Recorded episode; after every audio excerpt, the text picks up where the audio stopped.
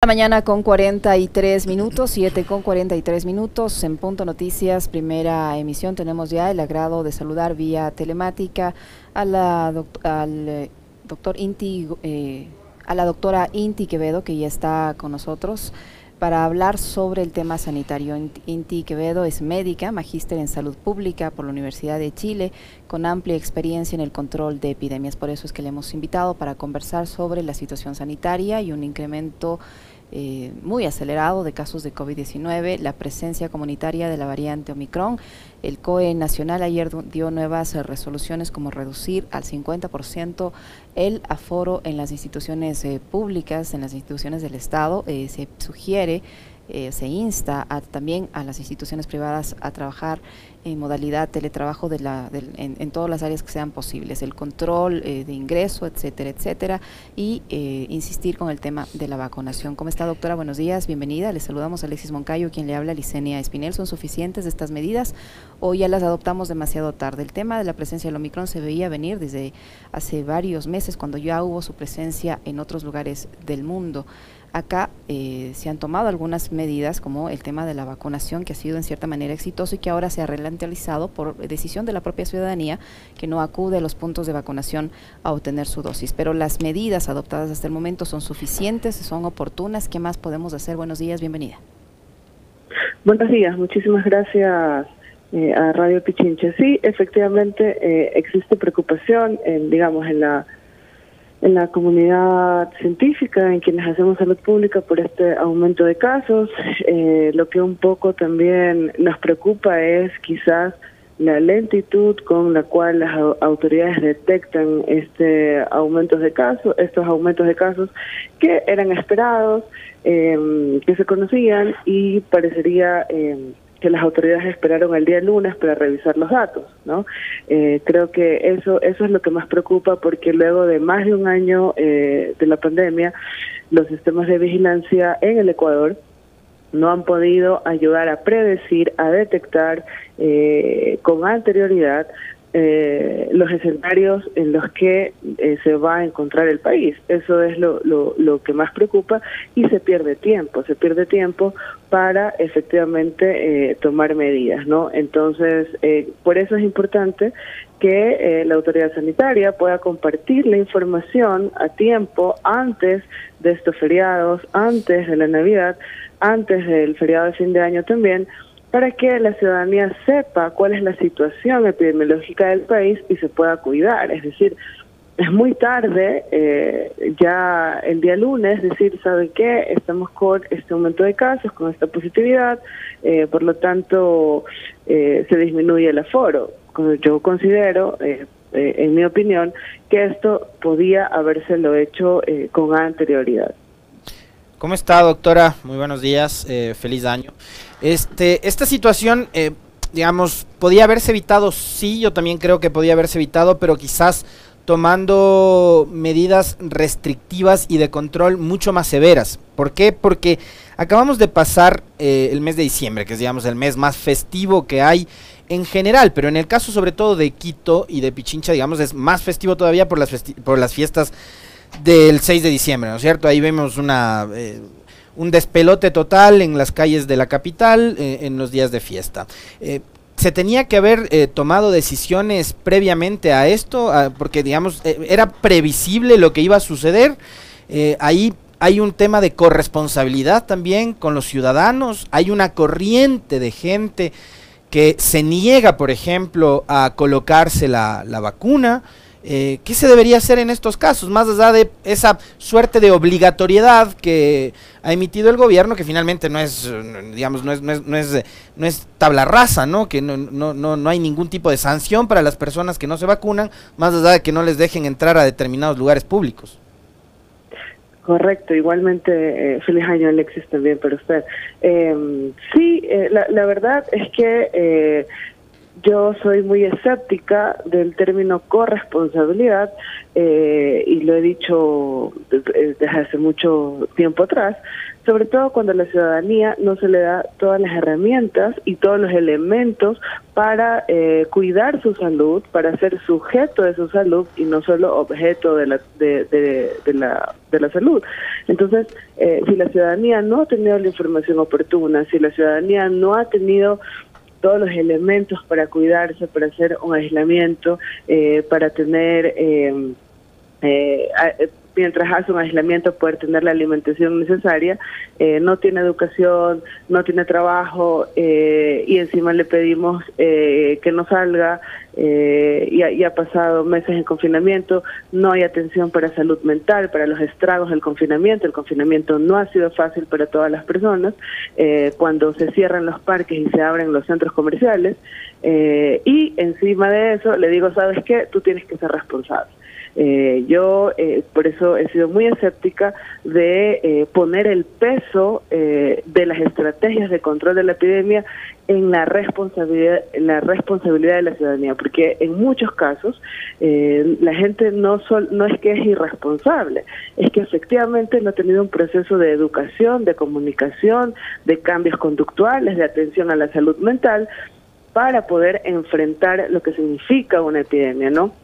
No se diga de las personas que han, perdido familiares por el COVID, no se diga eh, de los profesionales de la salud que han visto eh, eh, muertes en una cantidad inesperada y por eso creería que que, el peso no debería estar ahí, sino el peso debería estar precisamente en las medidas, en las estrategias de control que debería garantizar el Estado, por un lado, y por otro lado, sí, como usted bien menciona, eh, era previsible que en diciembre iba a pasar esto, eh, y la pregunta es cuáles fueron las medidas para mitigar este riesgo, es decir, ya sabíamos que había un riesgo inminente en lo que en las fiestas de diciembre eh, lo vimos, digamos, eh, la, antesala de lo que iba a suceder fue lo que vimos en, en Quito, en, Pichincha, ¿verdad? Eh, entonces, para el 6 de diciembre, entonces había que prevenir, había que establecer estrategias comunicacionales, había que apuntalar de manera más agresiva las dosis de refuerzos de la, de la vacunación. yo no, no creo, no he visto datos de que Ecuador sea un país, eh, digamos, con, con una fuerte población antivacunas. Esa posiblemente sea nuestra, nuestra burbuja de las redes sociales. La gran mayoría de los ecuatorianos accede a la vacunación. Eh, el problema es que la vacuna llegue, que se encuentre en los establecimientos de salud, que los equipos de salud se puedan desplegar para buscar a, las personas. Y en el caso de que existiera miedo en, determinadas poblaciones, eh, hay estrategias eh, comunicacionales, conductuales, de promoción de la salud para que las personas accedan a esa vacunación. Pero si los equipos de promoción de la salud, si los equipos territoriales se encuentran disminuidos, es muy difícil llegar a toda la población, sobre todo a la población de difícil acceso. Entonces, eh, claro que era previsible y claro que había que amanecer, digamos, eh, en un 3 de enero con hospitales reforzados, con centros de salud reforzados, con personal de promoción de salud reforzados, eh, y esto incluye, por supuesto, eh, las pruebas. Lo, lo, hemos dicho en varias ocasiones. Eh, Ecuador es uno de los países que menos pruebas diagnósticas hace por habitante en la región. Entonces, difícilmente. Y donde el costo de las pruebas sigue siendo alto, ¿no, doctora? El costo de las pruebas sigue siendo alto. Exactamente. Eh, eh, eh, en países como Chile, como Argentina, la prueba posiblemente está en, en 20 dólares y, y, hay una gran, la prueba, digamos, en, en el sector privado. Pero hay una gran distribución y, una, y un gran acceso a pruebas gratis en los servicios de salud públicos en estos países y por eso es mucho más fácil para ellos controlar una epidemia porque saben dónde están los grupos, los clústeres de personas que están transmitiendo la enfermedad o que están eh, infectando e enfermando, digamos, a la población. Los pueden detectar y los pueden aislar. Aquí es muy importante, eh, y lo, lo, decíamos el día de ayer, es muy importante eh, la capacidad de aislamiento, es decir, eh, yo he visto en estos días eh, una gran conciencia de la ciudadanía, ha buscado hacerse pruebas. El problema es que no hay acceso siempre eh, a, estas pruebas, por un lado, en el sector público, no todo el mundo puede pagar dos y tres pruebas. Si tiene una familia de cuatro personas, imagínese pagar eh, cuatro pruebas y, a veces no, no tiene que hacerse una sola vez, sino varias veces. Eh, y, este, este es el problema que, que tiene el Ecuador. Hay una gran conciencia, yo he visto personas que ya están buscando las pruebas, pero no hay acceso como tal. Entonces eso sigue siendo un problema. Eh, deberían las pruebas eh, llegar a ser también un hito, un logro como lo fue la vacunación. Por supuesto, la vacunación eh, se la ha llevado muy bien, y lo decíamos porque, entre otras cosas, el país tiene una tradición siquiera de 20 a 30 años de un programa de vacunación exitoso. Es decir, había que ser muy malo para no tener éxito en la vacunación. Eh, sin embargo, en el tema del diagnóstico masivo, el Ecuador todavía sigue en debe y lo estamos viendo eh, en estos momentos. Doctora Quevedo, eh, yo no entiendo si hoy, por ejemplo, Estados Unidos reporta más de un millón de contagios diarios, uno de los países con el mayor número de casos, con un repunte muy, muy eh, peligroso de, esta pandemia. En nuestro país, una de las últimas, de los últimos anuncios de las autoridades es que los ecuatorianos provenientes de Florida, Estados Unidos, país donde, según sus autoridades, hoy por hoy hay más de un millón de contagios al día, no deben presentar prueba PCR al momento del embarque. Ese es uno de los últimos anuncios de las autoridades. Deben presentar un carnet de vacunación con esquema completo de dos dosis, con la aplicación de la segunda dosis por lo menos 14 días antes del viaje, realizarse la prueba PCR a su arribo a Quito o Guayaquil a costo del viajero y realizar aislamiento preventivo eh, según el lineamiento vigente. ¿No hay allí, digo yo, una contradicción? Sí, no, hay, algunas medidas que no se entienden. Por ejemplo, eh, cuando se notificó la variante Omicron eh, y se la, se la notificó en Sudáfrica, en un país africano, precisamente por su capacidad de detección, entre otras cosas, porque si no la detectas, si no la buscas, no la vas a encontrar. Y sin embargo, lo que hicieron algunos países, entre esos Ecuador, es cerrar las puertas eh, a los países africanos donde se había detectado la variante, cuando ya sabemos que esas medidas restrictivas han sido bastante inútiles a lo largo de la pandemia, es decir, eh, un virus que apareció en Wuhan a finales de diciembre estaba en Ecuador ya eh, a inicios de marzo es decir, se demoró eh, posiblemente dos meses en llegar de Wuhan a Guayaquil, eh, a Ecuador. Entonces, eh, las medidas de, de restricciones de la movilidad han, demostrado ser bastante inútiles, sino eh, más bien lo que ha demostrado tener eh, eficacia y éxito es poder rastrear dónde están estas personas y registrar la movilidad de estas personas. Es decir, eh, si llegan personas de otros países y sobre todo de, de países que han notificado alguna variante de interés o alguna variante de preocupación, lo que hay que hacer con esas personas es poderlas seguir, es la trazabilidad de esas personas eh, y también eh, tener eh, espacios de cuarentena, días de cuarentena al arribo del país para ver si esas personas presentan o no presentan síntomas y de hecho hacer la prueba a lo posterior, no lo anterior, porque puede ser que sí, la persona salió con una prueba negativa, pero en el avión se contagió o en el trayecto se contagió. Entonces, son algunas medidas, digamos, eh, algunas restricciones que Ecuador eh, ha tomado que no se entienden, no, no, no se entienden muy bien cuál es, qué, es lo que se espera de, estas medidas, eh, pero por otro lado no estamos poniendo el foco, digamos, no, estando, no estamos poniendo el esfuerzo en donde deberíamos ponerlo. Doctora Inti, este, este, este 2022 no va a ser, por lo que veo, muy distinto a lo que fue el, el 21 Ah, obviamente, claro, ya son dos años que vamos a, pasarlos con, la vigencia de las vacunas. Eh, ya estamos en la etapa de, la, de, la, dosis de refuerzo. Y a mí me queda una duda, y claro, yo no me voy a quedar con la duda, prefiero consultarle a la especialista en esta materia que es usted. Pero a mí me da la impresión de que ya, eh, o sea, la pandemia es algo, que, o el COVID, eh, cualquiera que sea su variante, es algo que va a estar, ¿no? Entonces, yo primero quiero preguntarle, ¿cómo prevé usted que va a ser este primer trimestre del 22 con todo lo que nos deja diciembre, las consecuencias de y lo que podría pasar, ¿sabe cuándo? También en este país, en carnaval. Yo no tengo mucha expectativa de que la cosa mejore, porque ya carnaval también está a la vuelta de la esquina. Entonces, eso por un lado, eh, el primer trimestre del 22. Y lo otro, eh, el COVID se va a convertir en una suerte como de gripe estacionaria, de influenza, y vamos a tener que estar vacunándonos permanentemente. Ojalá que no, pero digamos, todo apunta a que, a que sí, a que vamos a, seguir todavía algunos años en el control del COVID-19 y sus variantes, sobre todo cuando eh, tener, eh, tener claro que cada vez que el virus pueda circular, cada vez que el virus eh, continúe su circulación, de esa manera es que se generan eh, las variantes, ¿no? Eh, y, y, es por eso que, eh, digamos, de nada sirve que los países ricos, los países de ingresos altos, hayan concentrado y acaparado las vacunas. Canadá, por ejemplo, tiene vacunas para vacunarse, vacunar cinco veces a su población. sin embargo, muchos países africanos tienen un porcentaje de vacunación del 15 y del 20%, ¿no?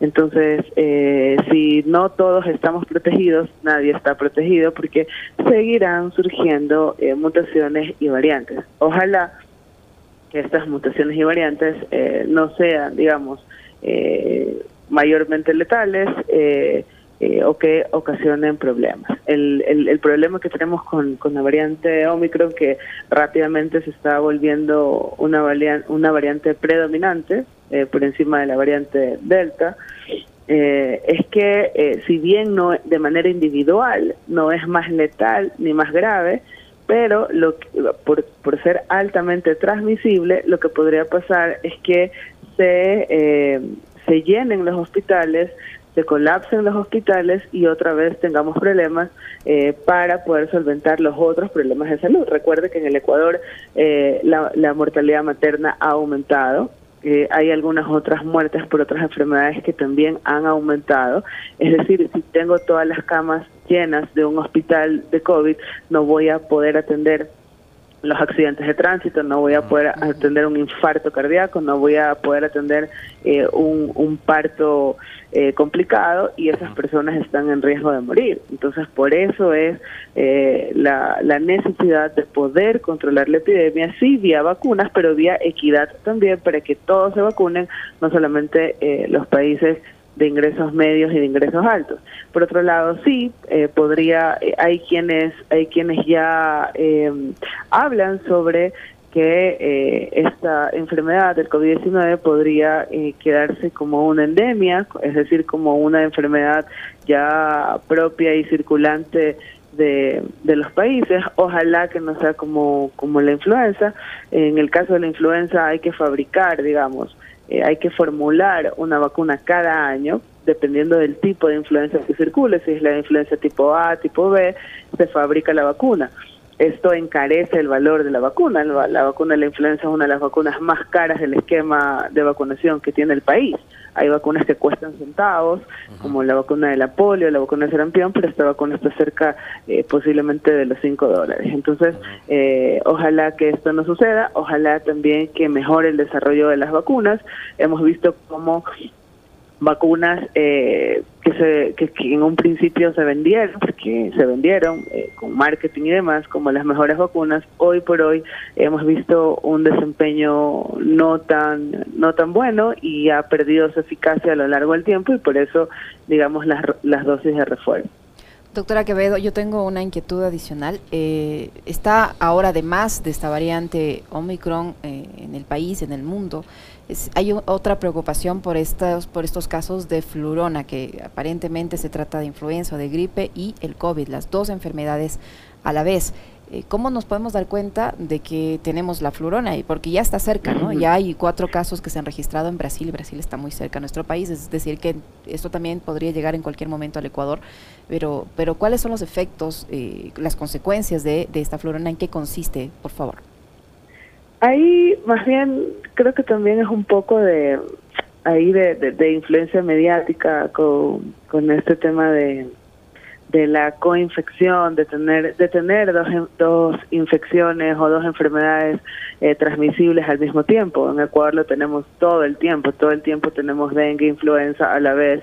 Eh, eso lo hemos lo hemos visto, digamos, en todo, en, la pandemia. Eh, ahora hemos visto casos. Recordemos que estamos también en época de circulación de influenza. Ayer una periodista en redes sociales preguntaba por qué hay personas que con síntomas respiratorios salen negativos eh, al COVID-19 y es porque estamos en época de circulación de influenza.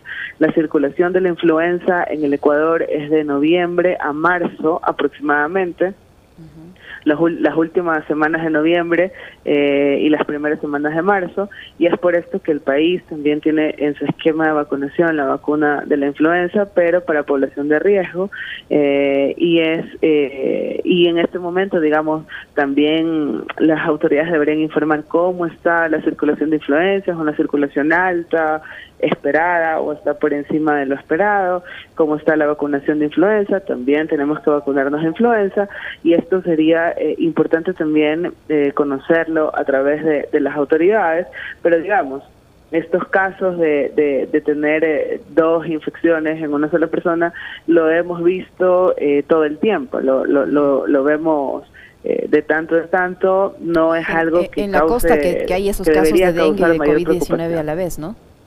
Así es. Pero no, no hay, no se complica, le pregunto, doctora Quevedo, si una persona ya le da la influenza o la gripe y además le da el COVID, ¿lo uno no complica lo otro? Eh, más bien la complicación está dada por eh, otras otras variables de la, de la persona, es decir, si son personas adultos mayores, lo, lo que hemos lo que ya hemos conocido, son si son personas que se en el caso de la influenza, si son personas que se encuentran en el extremo de la vida, es decir, si son mayores o si son niños, en el caso del COVID si son mayores, si no están vacunados, eh, si tienen obesidad, si tienen problemas, si son fumadores, si tienen problemas pulmonares, si tienen problemas cardíacos, en estas personas eh, puede tener un mayor riesgo y deben ser sometidos a un control estricto precisamente para evitar un desenlace fatal. Y finalmente, doctora Quevedo, ¿en qué tiempo usted mencionaba hace un momento que la variante Omicron se va a competir en, en predominante? Y tomando en cuenta la rapidez con la que se contagia con esta variante, ¿en qué tiempo pasaría ese escenario en el país? ¿En qué tiempo la Omicron sería la variante del COVID predominante? Bueno, eh, para empezar deberíamos poder tener, perdón, deberíamos poder tener eh, mayores eh, mayores secuenciaciones, es decir, mayores pruebas para saber eh, cuántos casos realmente aproximadamente están circulando. Eh, no creemos eh, que, personalmente no creemos que los casos que han reportado sean los únicos casos que existan, son los casos que han podido captar.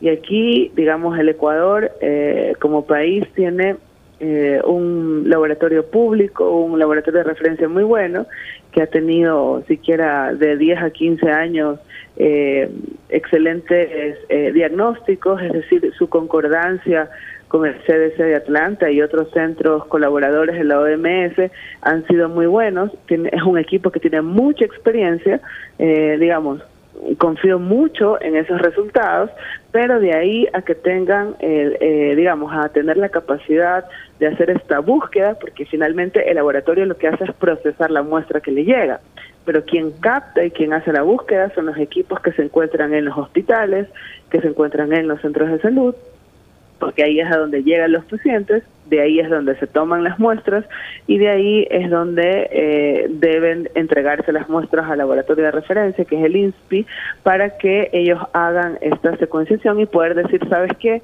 Tenemos en tales lugares tantos casos con la variante Omicron. Sin embargo, la captación de estos pacientes, que es la que se hace en los hospitales y en los centros de salud, es la que posiblemente no esté no esté eh, de la mejor manera y por eso no se haya secuenciado el número suficiente de casos de esta variante. Eh, por lo tanto, es decir, podríamos decir que Chile automáticamente luego de encontrar unos eh, pocos casos encontraron ahí sí la explosión y la las cadenas de transmisión de la variante Omicron y ya la declararon transmisión comunitaria. E, eso no ha sucedido en el Ecuador y creo que es más bien por un problema de búsqueda de la capacidad de búsqueda que tienen, más no un problema de procesamiento. Es decir, el procesamiento creo que es uno de los mejores de la región, eso sí, pero la capacidad de captación de las de la variante de estos casos es la que no es muy buena y por eso seguimos con estos poquitos casos. Entonces, si seguimos con estos poquitos casos, podremos estar eh, algunos meses diciendo que no tenemos transmisión comunitaria y que no es la variante predominante, pero otra vez esto es prueba dependiente, es decir, si no buscamos, no vamos a encontrar.